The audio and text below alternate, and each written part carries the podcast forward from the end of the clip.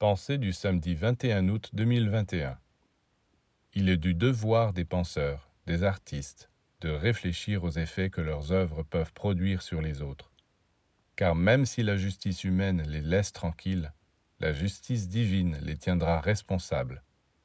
Lorsqu'ils arriveront un jour dans l'autre monde, on leur montrera les dégâts qu'ils ont produits chez les êtres, et ils auront beau protester en disant qu'ils n'ont pas fait tout ce mal, on leur répondra Si, ces personnes ont souffert à cause de vous, vous avez introduit le trouble dans leur tête, dans leur cœur, vous les avez poussés à faire des expériences risquées, sans les prévenir des dangers qu'elles couraient.